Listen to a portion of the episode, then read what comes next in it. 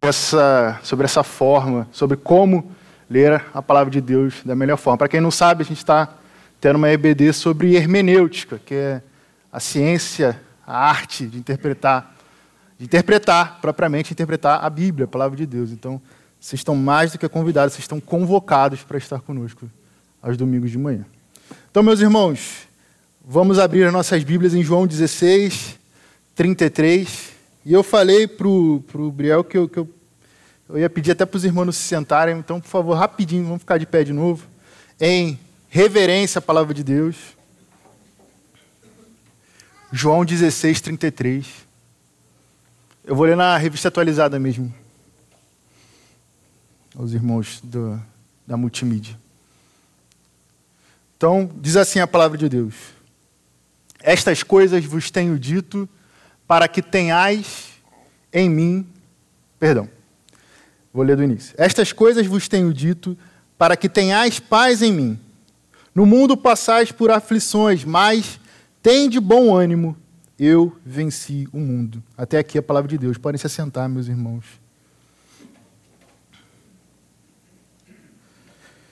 Meus irmãos, eu tenho 29 anos. Em fevereiro do ano que vem, eu faço meus 30 anos. É, pode deixar baixado que eu vou, vou precisar bastante do, dos versículos. A gente vai ler bastante o texto. Fique com as Bíblias abertas também. É, e isso significa que eu sou da época do Orkut. Para quem não conhece o Orkut, o Orkut é tipo um Facebook, só que mais antigo. Só que já tem gente que já não conhece o Facebook. Então, para quem não conhece o Facebook, ele é tipo um Instagram, só que mais antigo. E tem gente que já não conhece Instagram, que não está usando mais. Então, para quem não conhece Instagram, ele é tipo um TikTok, só que mais antigo. E nesse Orkut, né, que é da minha época, até que eu tô. Ele tinha as chamadas comunidades. O que, que eram as comunidades? Era uma espécie de fórum, ou vários fóruns, onde as pessoas que tinham algum interesse em comum ou pensavam de forma parecida se reuniam. Às vezes só entrava na comunidade para falar para as pessoas que acessavam lá o perfil delas que elas pensavam daquela forma. E durante muito tempo, a maior comunidade do Orkut, esses grupos, um desses grupos, tinha o título de Eu Odeio Acordar Cedo. Eu Odeio Acordar Cedo. Era já durante muito tempo, acho que até o final do Orkut foi a maior comunidade que existia. E na capa dessa comunidade tinha uma imagem do Garfield, que é um quadrinho muito conhecido e tal. E não por acaso a imagem que estava lá era do Garfield acordando cedo, assim, abrindo a boca e tal. E aquilo ali era a capa de um livro do Garfield, que o título do livro era Eu Odeio Segundas-Feiras. Então repara como está intimamente ligado o eu odeio acordar cedo com o eu odeio segundas-feiras. Para muitas pessoas, e como eu disse, essa era a maior comunidade, é um dos momentos mais desanimadores do dia é acordar. Quanto mais acordar cedo, eu mesmo não sou muito fã. E quando acordar cedo, pensar em tudo que vem pela frente, tanto de coisa que vai ter que enfrentar, trabalho, problema para resolver. Eu acredito também que muitos se identificam com o Garfield, que falava que fala que odeia segunda-feira, né? Tem muita gente que segunda-feira fala que é o pior dia da semana. Se domingo é o melhor dia, muita gente acha que segunda é o pior. Isso acontece muito porque a nossa sociedade é muito acelerada, nos exige muita coisa. E a prova disso foi o que eu falei lá no início, né? Até as redes sociais assim, elas vão mudando nesse período de 20 anos, mais ou menos eu citei aqui umas cinco comunidades, cinco redes sociais que surgiram e ruíram. Quanto mais as coisas do nosso dia a dia, quanto mais as cobranças que a gente tem de se, de se atualizar. Se a gente tem que se atualizar quanto à rede social que está sendo lançada, quanto mais com as notícias. Quanto mais com a forma da gente realizar o nosso ofício, desempenhar a carreira que a gente escolheu, ou que Deus escolheu para nós. E isso tem gerado um problemão. Um problemão. Um problema que muitos têm chamado de um mal do século. Para quem não sabe, o mal do século é como a depressão tem sido chamados por muitos. Calma que todos esses pontos que eu botei, a gente vai ligar daqui a pouco. Freud, o pai da psicanálise, chamava isso de melancolia. Isso nos mostra que essa depressão, essa, esse desânimo profundo, já vem de antes da nosso, dos nossos tempos. Porque Freud, ali no século XX, já pensava sobre isso. Mas antes, ainda antes, a gente também vê na literatura, e literatura mesmo, de ficção, alguns autores que escreviam sobre esse sentimento de desânimo profundo. Uma das obras mais famosas de todos os tempos é Os Sofrimentos do Jovem Werther, do Goethe. Para quem não sabe, essa obra conta a história de um jovem que está escrevendo cartas para um amigo e que ele atenta quanto à sua própria vida, de tão triste que ele se encontra por conta das circunstâncias. Mas ainda antes disso, muito antes disso, lá em 1 Reis 19,4, e por favor, se puder projetar para a gente, 1 Reis 19,4, a gente vê outro personagem esse não da ficção, esse existiu mesmo. O nome dele era Elias. E olha só o que, que o texto bíblico fala sobre ele. Ele mesmo, porém, Elias, se foi ao deserto, caminho de um dia, e veio, se assentou debaixo de um zimbro, e pediu para si a morte, e disse: Basta, toma agora, ó Senhor, minha alma, pois não sou melhor do que meus pais. E é interessante que na nova Almeida atualizada ele ainda bota assim: pediu para si em seu ânimo a morte. Reparem essa palavra ânimo que é justamente do texto que a gente leu aqui. Meu ponto aqui, meus irmãos, que eu estou querendo destacar, é que essa, essa sensação, esse sentimento de um profundo desânimo é enfrentado pela humanidade há muito tempo. Seja de um jeito bem-humorado, com esse desânimo de sair da cama, de encarar a semana, coisa muito leve, mas às vezes de uma forma muito profunda, de forma as pessoas quererem tirar até mesmo a própria vida por conta disso. Nós cristãos cremos que a Bíblia é nossa única regra de fé e de prática. E quando eu falo disso, eu não estou querendo dizer que a gente tem que ignorar a ciência, o que a ciência diz. Não estou querendo dizer que depressão não existe. Não, não. Eu estou querendo dizer que Deus age por meio da Sua palavra. E Deus tem sempre algo a nos dizer quando nós nos postamos, prostramos diante da Escritura, quando nós lemos as Escrituras. Dessa forma, dessa forma, Deus derrama a graça sobre aqueles que não leem, mas sobre aqueles que leem de uma forma especial. Então vamos prestar atenção no que, que Deus nos fala sobre esse assunto, no que, que Cristo falou aos seus discípulos sobre esse assunto. Como a gente acabou de ler aqui, Jesus fala para os seus discípulos terem bom ânimo.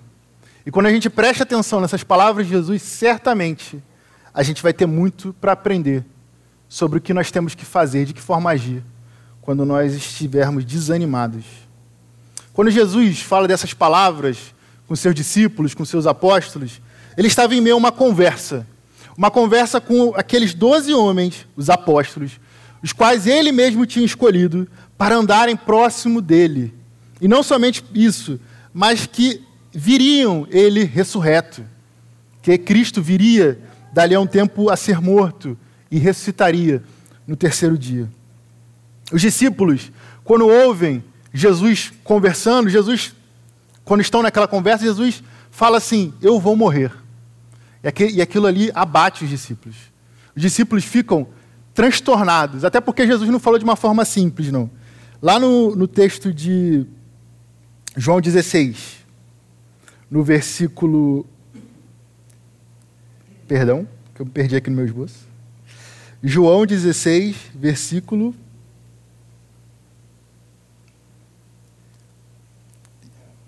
Perdão, meus irmãos. Enfim, vou falar que, que a gente vai ler, que a gente vai ler, eu vou, vou voltar esse versículo já já. Jesus fala para esses, para esses discípulos de uma forma até mesmo misteriosa sobre a sua morte. Porque ele não fala assim, eu vou morrer. Ele fala, vocês não me verão. E vão ficar um tempo sem me ver, e me verão novamente. e logo depois deixarão de me ver. E isso perturba os discípulos. Primeiro, que eles não estavam entendendo o que Jesus estava falando. Depois, quando eles entenderam, aí que eles ficam desanimados mesmo. Era muita informação para eles absorverem. Afinal de contas, eles estavam andando com Jesus durante bastante tempo e, de repente, o mestre, aquele homem a quem eles estavam, a quem eles estavam dedicando a vida, fala: Estou indo embora. E depois ainda fala: Não estou só indo embora, como eu vou morrer. Isso gerou desânimo para eles. Jesus vira para eles para tranquilizá-los e fala o seguinte, lá em João 16, no versículo 20. Ele diz assim: Em verdade, em verdade eu vos digo que chorareis e vos lamentareis, e o mundo se alegrará. Vós ficareis tristes, mas a vossa tristeza se converterá em alegria. Jesus fala isso para animar aqueles, aqueles homens. Ele fala assim: vocês vão ficar tristes. Como é que você fica animado com, com uma, uma palavra dessa? Jesus diz que eles vão se entristecer e vão se entristecer muito. Isso não é nem um pouco animador. Nada do que Jesus estava falando parecia positivo, pelo menos não aos nossos olhos para aqueles homens. Jesus, no versículo 33, lá em João 16, versículo 33, ele vai dizer o seguinte: Estas coisas vos tenho dito para que tenhais paz em mim. No mundo passais por aflições, mas tem de bom ânimo. Eu venci o mundo. O texto que a gente acabou de ler. Jesus então dá um monte de notícia perturbadora, desoladora, desanimadora, e depois no final ele fala: se animem. Eu vou morrer, eu vou embora, vocês vão passar perseguição, vocês vão chorar, mas se animem. Ele dá uma ordem, inclusive. É um mandamento. Tem de bom ânimo, tenham bom ânimo. É uma expressão imperativa. É um mandamento. Não é uma recomendação. Mas ele faz isso para aqueles homens dando um fundamento. E o fundamento é que ele, Cristo, venceu o mundo. Tem de bom ânimo, pois eu, Cristo, venci o mundo. Hoje eu quero falar aqui com os irmãos nessa noite sobre esse ânimo, esse ânimo que Jesus fala. O ânimo que vem do alto. Mas primeiramente a gente tem que falar sobre essas aflições as aflições que vêm desse mundo. A primeira aflição que Jesus está tratando com esses homens é a aflição da perseguição. E para isso a gente tem que entender o que Jesus está explicando ali para aqueles homens. Que momento aqueles dois estavam inseridos. Vamos rapidamente lá para João 16, 1 e 2. João 16, 1 e 2. Hoje a gente vai usar bastante a Bíblia, meus irmãos. Não que a gente não use, mas Vamos passear bastante. Olha só o que está dito lá. Tenho-vos tenho -vos dito estas coisas para que não vos escandalizeis. Eles vos expulsarão das sinagogas.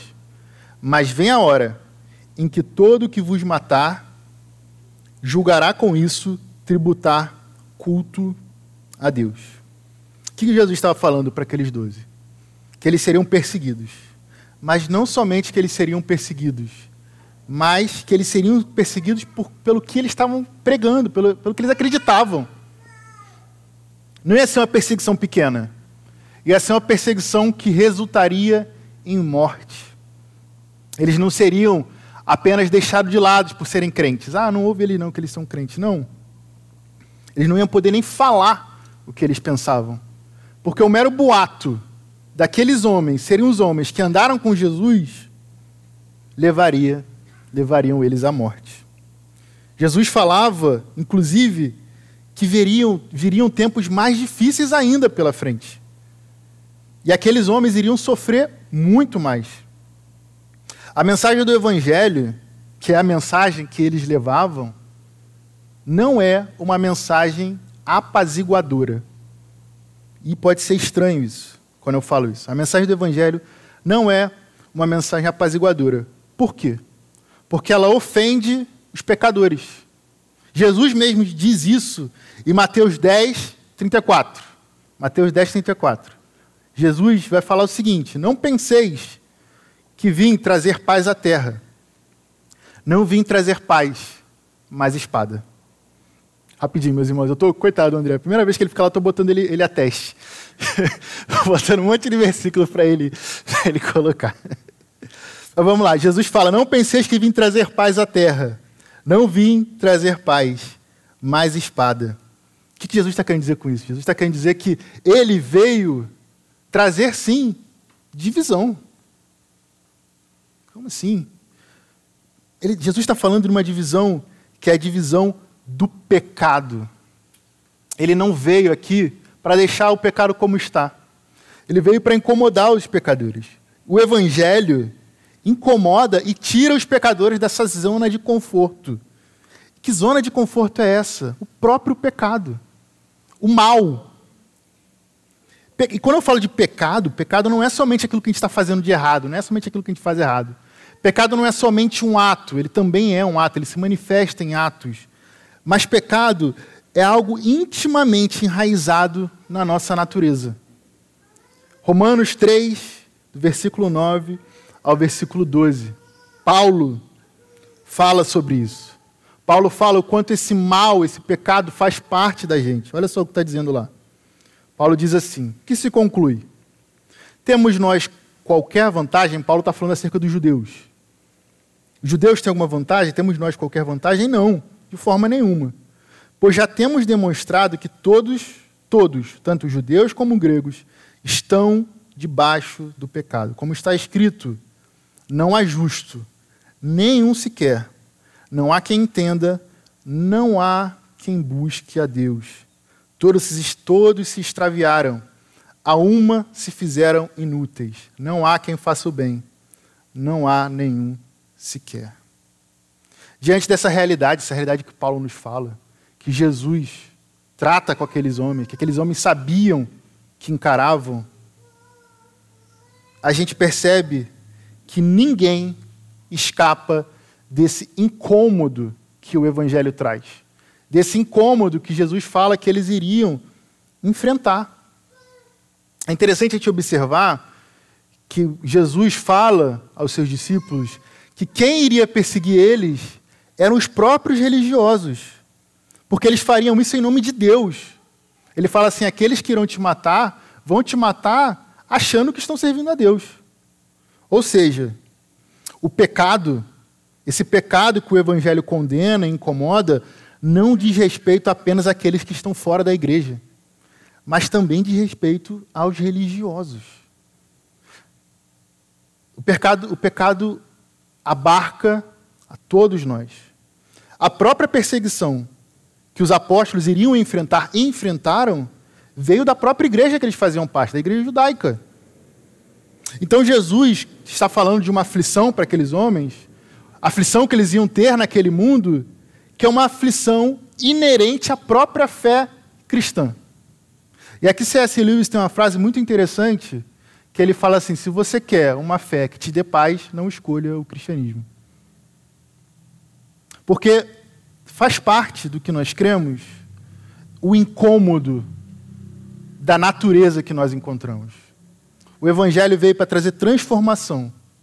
E a transformação incomoda. Quem crê em Jesus Cristo como único verdadeiro Salvador, entende que é necessário que haja arrependimento e um distanciamento do pecado, carrega consigo e prega também uma mensagem que incomoda. Uma mensagem que causa aflição. Quando a gente proclama e vive essa verdade, provavelmente, assim como os apóstolos passaram, nós também vamos passar perseguição. Talvez de uma forma diferente. Graças a Deus, hoje nós vivemos num país onde nós podemos estar aqui pregando. Onde eu vou sair daqui, eu vou para minha casa. Mas a gente sabe que tem outros lugares que isso não é possível. A gente não sabe até quando isso vai ser possível no Brasil. Porque a palavra de Deus também nos fala, a gente vai falar disso já já, que essa liberdade que a gente tem não é para sempre. De qualquer forma, a aflição, a perseguição não se dá somente dessa forma. Por exemplo, Quantos são os cristãos que se negam a fazer o que é errado e por quanto disso são demitidos?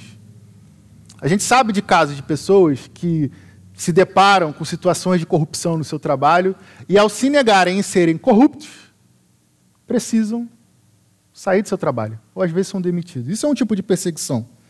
Isso gera aflição. Outro exemplo. Quanto àqueles que insistem em falar de Jesus, sabendo que essa mensagem mais poderosa que eles podem levar, mensagem de amor, uma expressão de amor, e por falar de Jesus, são excluídos de círculos sociais, de círculos familiares.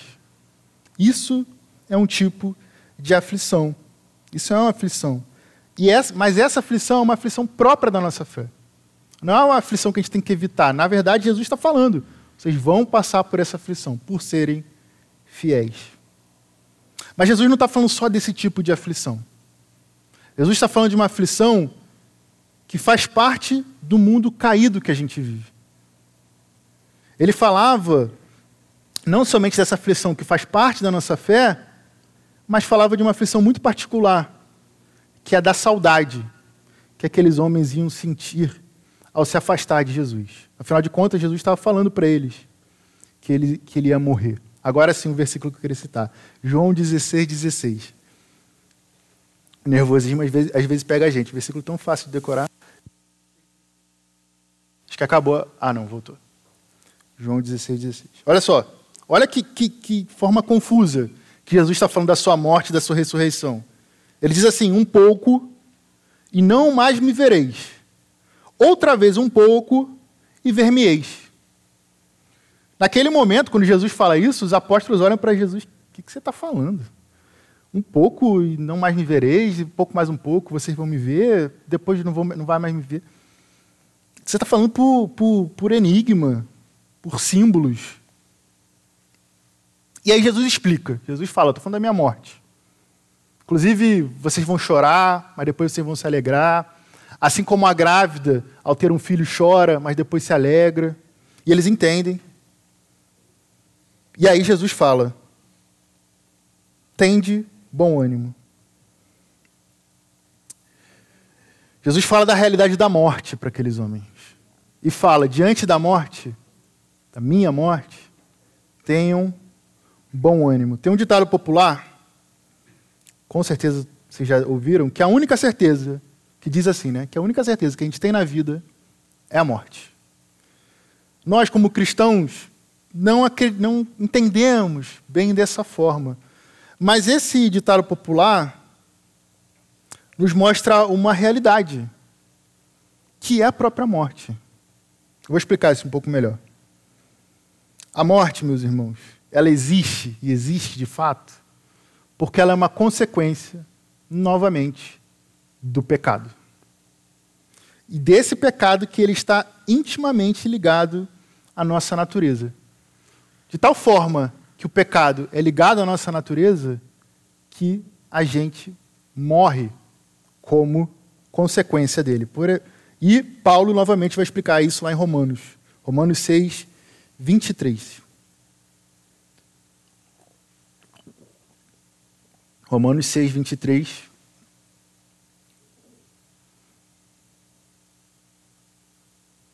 Pronto. Romanos 6, 23, na primeira parte do versículo, diz assim: Porque o salário do pecado é a morte. A gente vai voltar daqui a pouco nesse versículo para ler o, o restante, mas vamos ficar só com isso. O salário do pecado é a morte. O que significa? Significa que a consequência do pecado é a morte. E Jesus, quando fala do, fala do bom ânimo, ele está falando exatamente disso com aqueles discípulos. Porque ele está falando que ia morrer, ele viu que eles estavam desanimados e fala: tem de bom ânimo. Eu sei, próprio Cristo, Deus encarnado, sabe que a morte é uma realidade, mas ele venceu o mundo. Quem já perdeu alguém sabe o quanto é desanimador perceber que você não pode fazer nada para trazer aquela pessoa de volta. Não depende de você. Quando alguém morre, você percebe que não tem nada que você possa fazer que vai trazê-la de volta. E a ciência já evoluiu muito, mas ela nunca será capaz de vencer a morte. Porque somente um foi capaz de vencer a morte, que é Jesus Cristo. A Bíblia nos fala disso. E é sobre essa informação, sobre esse fato, que ele embasa o argumento, o mandamento, para que nós tenhamos ânimo. E agora, meus irmãos, vamos de fato falar desse ânimo que vem do, ato, do alto. Se a gente entendeu que, nós, que Jesus estava falando de dois tipos de aflição, de uma aflição que faz parte da nossa fé e de outra aflição que faz parte da nossa natureza caída, agora Jesus vai dar uma única solução para a gente se animar. E agora vem aquele ponto que eu falei. Venham para a EBD, meus irmãos, porque agora vocês vão perceber o quanto ler a Bíblia de forma correta e atenta é transformador. Digo isso porque, ao contrário de alguns palestrantes, coaches, é, até alguns ditos pastores dizem, não é porque Jesus venceu o mundo que você não vai ter dificuldade. Muito pelo contrário. Jesus está falando: no mundo tereis aflições. Ponto. Mas tem de bom ânimo, eu venci o mundo. É uma afirmação que Jesus está fazendo. Jesus não está anulando a primeira frase. E aí você fala, tá bom, você está falando aí que tem, tem que entender a Bíblia melhor, mas você só me complicou mais. Porque se Jesus venceu o mundo e eu tenho aflições, então Jesus não venceu o mundo? Espera aí, tem uma coisa errada. Por que, que Jesus fala então, se animem, tenham bom ânimo? A Nova Almeida vai dizer assim, coragem. Poxa, Jesus está tá brincando comigo. Isso, afinal de contas, vencer o mundo não significa vencer as aflições também? A resposta não é tão simples. Porque a resposta é sim, vencer o mundo significa vencer as aflições. Mas ainda não. Vencer o mundo ainda não significa vencer as aflições. A morte de Cristo, essa vitória de Jesus, é um marco, um marco histórico. Naquele momento, na cruz, Jesus proclama: está consumado. E vamos voltar lá para Romanos 6, 23. Romanos 6, 23. Porque o salário do pecado é a morte, mas o dom gratuito de Deus é a vida eterna em Cristo Jesus, nosso Senhor. Jesus pagou a dívida pelo pecado. Jesus morreu a morte suficiente para vencer a morte. Na morte de Jesus, há a morte da morte. Essa frase não é minha, do John, John Owen. Apesar disso, apesar de em Cristo a morte ter morrido, aprove Deus em sua justiça que nós ainda passássemos por tribulações. Jesus, inclusive, nos fala disso, não somente nesse texto. E aqui é a hora que a gente vai dar uma boa passeada aqui para a gente entender melhor isso aqui. Abram comigo em Marcos 13, versículo 19 e versículo 20.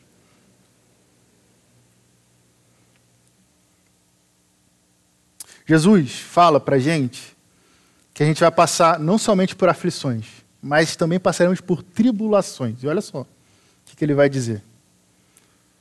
Porque aqueles dias, que dias são esses? Os dias que viriam após a crucificação de Cristo. Serão de tamanha tribulação, como nunca houve desde o princípio do mundo que Deus criou, até agora e nunca jamais haverá não tivesse o Senhor abreviado aqueles dias e ninguém se salvaria, mas por causa dos eleitos, ele escolheu, abreviou tais dias. Jesus fala então que após a sua morte haveria ainda um período de grande tribulação, um período de muito sofrimento, tanto sofrimento esse que se não fosse a misericórdia de Deus em nos chamar e nos eleger, nós também apostataríamos, nos distanciaríamos de Deus. Não nos arrependeríamos, não reconheceríamos Jesus Cristo como o único verdadeiro Salvador. Na cruz, Jesus diz: está consumado. Para nós, isso não indica um fim, mas um começo do que está por vir. Olha lá, em Mateus 24, do versículo 4 ao versículo 8. Mateus 24, do versículo 4 ao versículo 8. Cristo vai nos falar um pouco mais sobre esses tempos que viriam após a sua crucificação. Diz assim: E ele lhes respondeu: Vede que ninguém vos engane, Porque virão muitos em meu nome, dizendo: Eu sou o Cristo, e enganarão a muitos. E certamente ouvireis falar de guerras e rumores de guerras. Vede, não vos assusteis, porque é necessário assim acontecer. Mas ainda não é o fim. Olha só, Jesus falando, não é o fim. É o começo. Porquanto se levantará nação contra nação, reino contra reino, e haverá fomes e terremotos em vários lugares. Porém, tudo isto é o princípio das dores. Isso pode ser muito confuso para nós, meus irmãos. Mas eu, eu quero aproveitar aqui uma ilustração para a gente tentar entender um pouco melhor isso. Por que, que é confuso? Se há uma vitória, por que, que Jesus fala também das tribulações? Em 1945, oficialmente foi quando a Segunda Guerra Mundial acabou. Certo? Muito se debate quando a vitória dos aliados sobre o eixo aconteceu de fato. Muito, geralmente as pessoas botam para setembro, que foi quando foi assinado o último tratado de paz. Porém, em.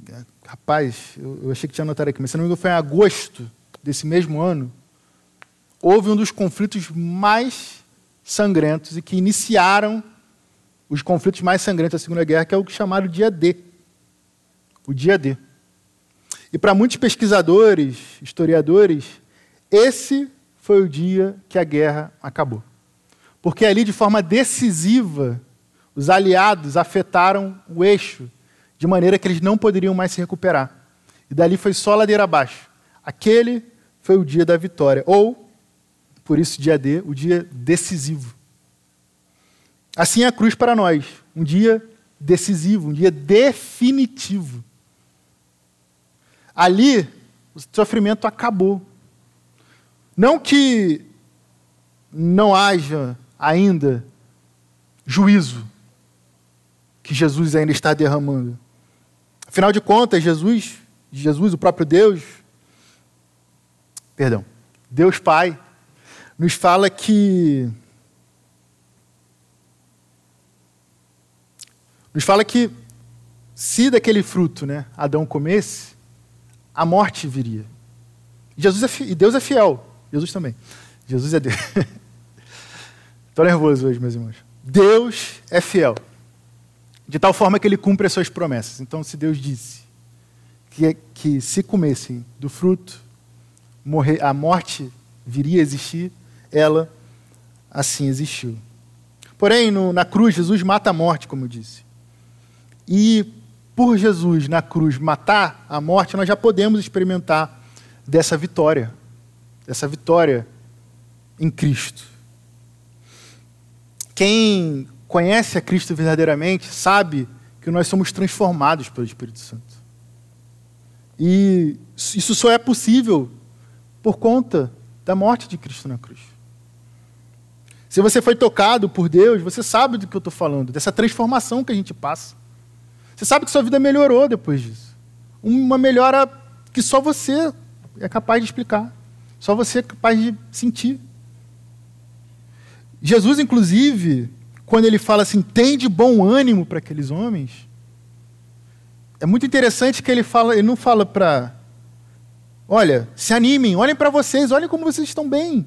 Não, ele fala, tem de bom ânimo. Eu venci o mundo. Olhem para mim. Ele não está falando olhem para as circunstâncias. Ah, eu adoro quando o louvor aceita minhas, minhas sugestões. Obrigado, gente. não, olha para as circunstâncias. A gente cantou isso aqui antes. Olha para o amor de Deus. Olha.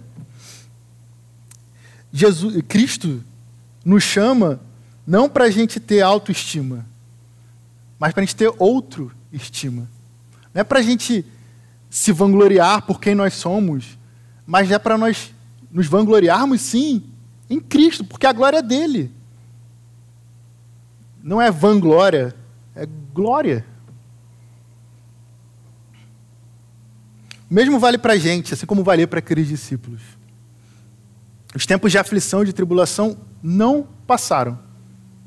Ele fala ali sobre, perdão, meus irmãos, fala ali sobre rumores de guerra. Acho que isso nunca foi tão atual para a gente, né? Assim, é, não somente a, a Ucrânia, que é que está mais assim falado, mas não tem. Alguns dias já tem rumor de uma nova guerra que está surgindo naquele, naqueles meados ali. Israel e faixa de Gaza, né? nem sei aqui, quantos anos é isso aí. Terremotos, tempestades, a gente vivencia muito isso. Só que, como Jesus falou para aqueles homens, ele fala para nós também: tem de bom ânimo, eu venci o mundo. A gente não tem que estar tá olhando para o presente, para as circunstâncias. A gente tem que olhar para o passado, pelo menos o nosso passado, a cruz de Cristo. Mas mais do que isso, a gente tem que olhar para o futuro. Como está escrito lá em Apocalipse, versículo 21, Apocalipse 21, no primeiro versículo.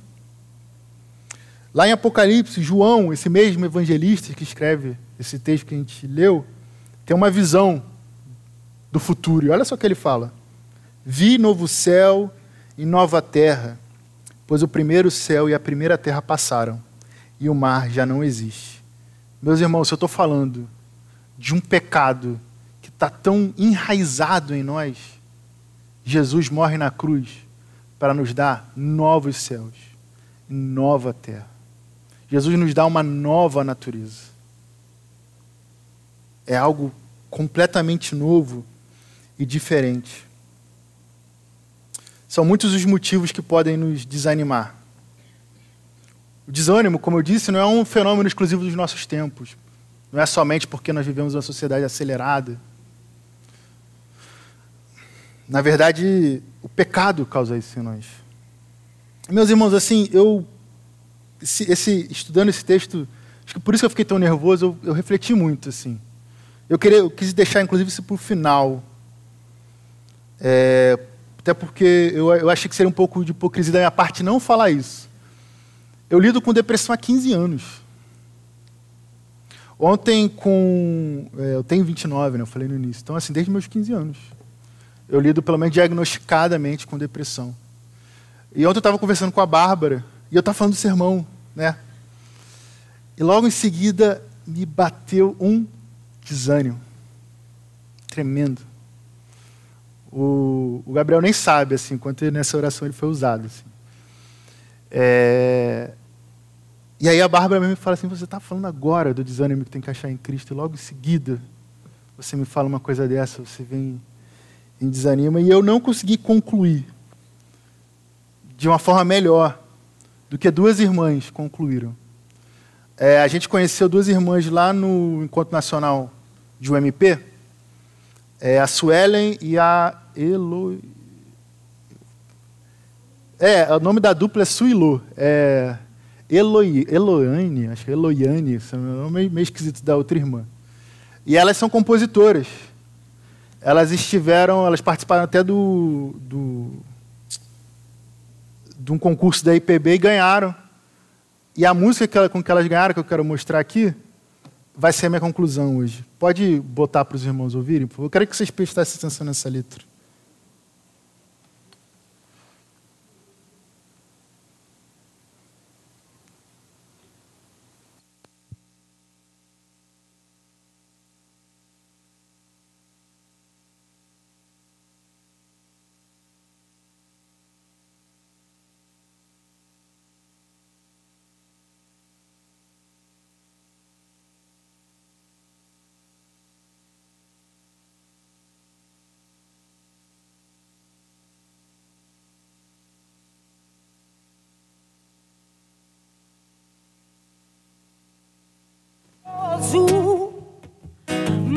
Olho a tempestade e fico com medo.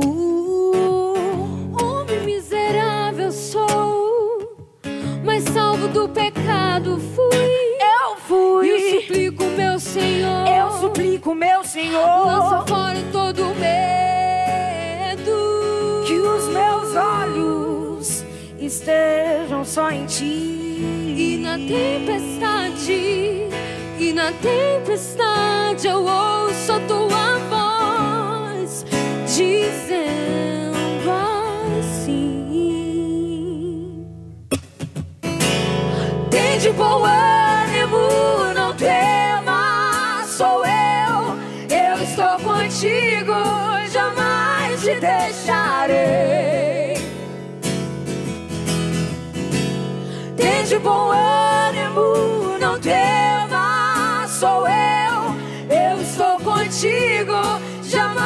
Te deixarei, jamais te deixarei, jamais te deixarei.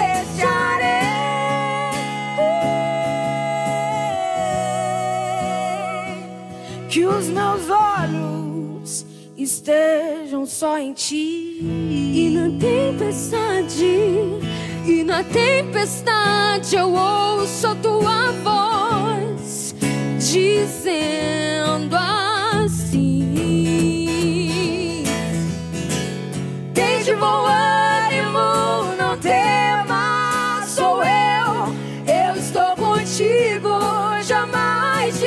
deixarei, eu não te deixarei. Tem de bom ânimo, não temas, sou eu, eu estou contigo, jamais te deixarei, jamais te deixarei,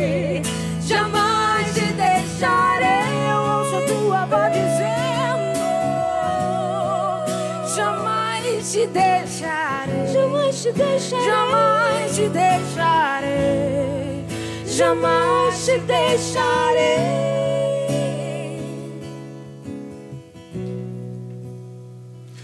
Eu confio em ti. Eu confio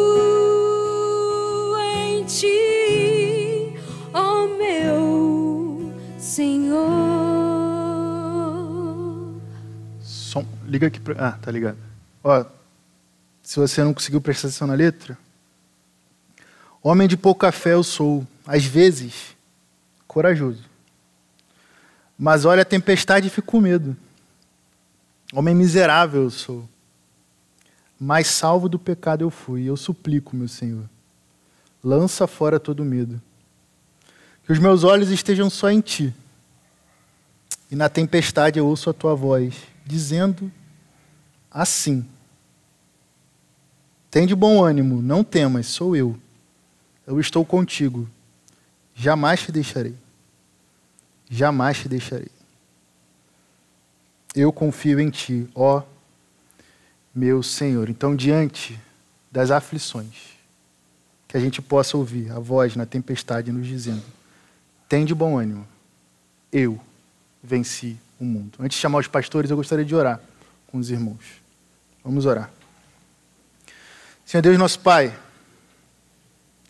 obrigado, Senhor, porque nós estamos aqui e ouvimos, lemos o Senhor dizer para nós: não temas, tende bom ânimo. Eu venci o mundo. Obrigado, Senhor, porque nós agora saímos daqui e não podemos dizer que não sabemos que o Senhor venceu o mundo. Por mais dificuldade, por mais desânimo que a gente passe, tribulação que a gente viva, por mais difícil que seja o tempo que a gente esteja vivendo, Pai. Eu te peço, aumenta a nossa fé, de maneira que a gente possa se apegar a essa verdade de que o Senhor venceu o mundo. Que nem a morte, nem a morte foi capaz de te vencer. A morte que nos assola, a morte que nos entristece, que nos desanima. Mas diante da morte, a gente pode ter bom ânimo. Nós te agradecemos por isso, Deus. Porque nós temos a certeza de que iremos estar contigo e com nossos irmãos em novos céus e nova terra. Porque o Senhor ressuscitou para que nós pudéssemos também ressuscitar. Obrigado, meu Deus, porque se nós não podemos fazer nada diante daqueles que morreram, o Senhor fez por nós. Diante dessa verdade, diante desse fato, nós hoje podemos nos alegrar, nos animar. Meu Deus, Aumenta a nossa fé, Pai. Que a gente possa ter a mesma fé desses apóstolos que estavam ali ouvindo essa palavra. E diante da morte, não desanimaram, ao contrário, foram até o fim na fé de um Cristo que também foi até o fim por nós. A gente possa ter essa mesma fé, meu Deus, e ter um ânimo digno da morte na cruz.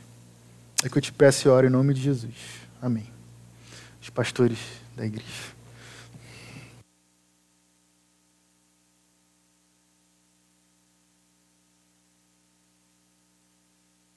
Agradecemos ao nosso seminarista. Convido os nossos queridos para juntos celebrarmos esta ceia nesse momento de ânimo. Tendes bom ânimo. O Senhor nos convida a olhar não para as circunstâncias, como o pregador também colocou, mas olhar para Ele. E nós caminhamos assim. Essa mesa fala disso. Essa mesa fala daquele que venceu, daquele que venceu o pecado, daquele que venceu as batalhas interiores nossas e agora nós somos dele, e aquele que vencerá e voltará para nós outros. Essa mesa fala de ânimo, de despertamento, de coragem para prosseguir, porque essa mesa fala da vitória dos intentos de Deus. E os intentos dele são intentos maravilhosos. Paulo diz que por todo lugar o Senhor nos conduz, levando o bom perfume de Cristo. Que coisa linda. E é exatamente o que vamos celebrar agora. Nós queremos convidar os nossos diáconos, Luiz, por favor, para estar aqui, o nosso diácono Vladimir, e eu vou convidar o diácono Rodrigo para ministrarem hoje a ceia ao povo de Deus. Nossos presbíteros estão em viagem e se recuperando de uma cirurgia, presbítero Sérgio, então não podem estar conosco e as ordens da igreja nos autorizam a solicitar que os diáconos supram nesse momento a ausência dos nossos presbíteros regentes por motivos mais do que justos. Vamos orar então, vamos consagrar, consagrar esses elementos ao Senhor que nos dá bom ânimo e linda música quando uma delas na letra diz: Sou eu. Foi isso que o Senhor disse para os discípulos quando eles enfrentavam a tempestade.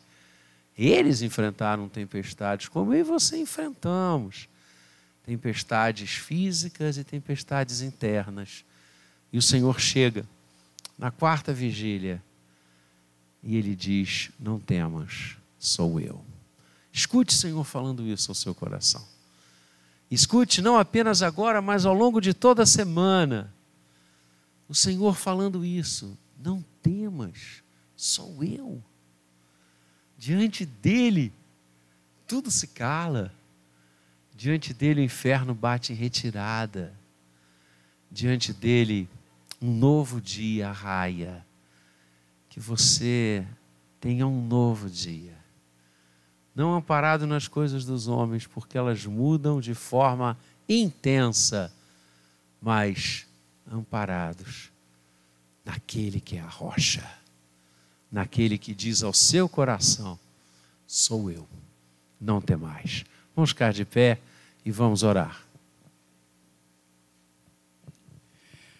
Pai bendito, nós louvamos a Ti, Senhor, pela Tua palavra, pela certeza